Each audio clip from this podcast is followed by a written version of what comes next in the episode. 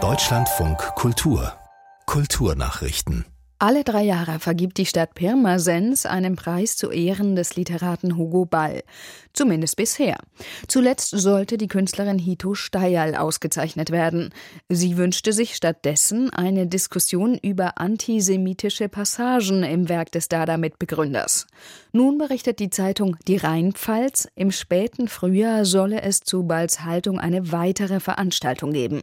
Umbenennen will die Stadt den Hugo Ball-Preis demnach nicht.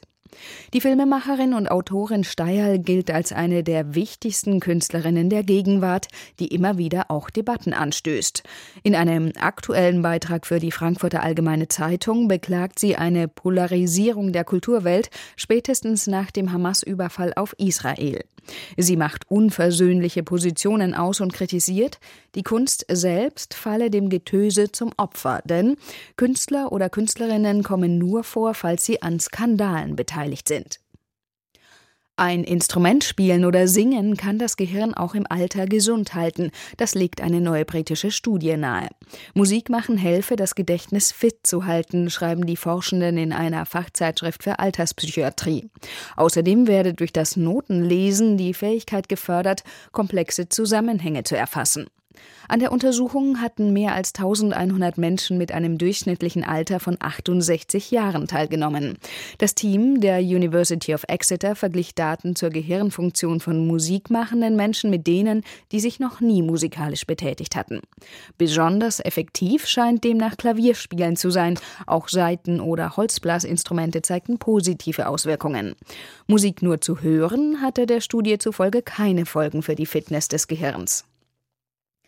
Sie hat so bekannte Filme hervorgebracht wie Panzerkreuzer Potjomkin von Sergei Eisenstein, die russische Filmgesellschaft Mosfilm. Der staatliche Konzern wird morgen 100 Jahre alt. An der Spitze steht seit mehr als 25 Jahren der Regisseur Karen Schachnassarov. Er hält Mosfilm für die Zukunft gut gerüstet, wie er der Nachrichtenagentur Reuters sagte. Das hängt auch mit dem Krieg Russlands gegen die Ukraine zusammen, weil infolgedessen weniger westliche Filme in Russland gezeigt werden. Der Mosfilm-Chef spricht von einem Geschenk. Es sei jetzt ein guter Zeitpunkt, um das Niveau des russischen Filmschaffens anzuheben. Nach offiziellen Angaben aus Moskau spielten russische Filme im vergangenen Jahr umgerechnet 290 Millionen Euro ein und damit mehr als zwei Drittel der insgesamt 410 Millionen. Die italienische Schauspielerin Sandra Milo ist tot. Sie starb im Alter von 90 Jahren in Rom. In Italien gehörte Milo zu den Kinostars der 1950er Jahre. International bekannt wurde sie 1963 durch Achteinhalb des italienischen Regisseurs Federico Fellini, mit dem sie mehr als 15 Jahre liiert war. In dem Film spielte sie an der Seite von Marcello Mastroianni, dessen Geliebte Carla.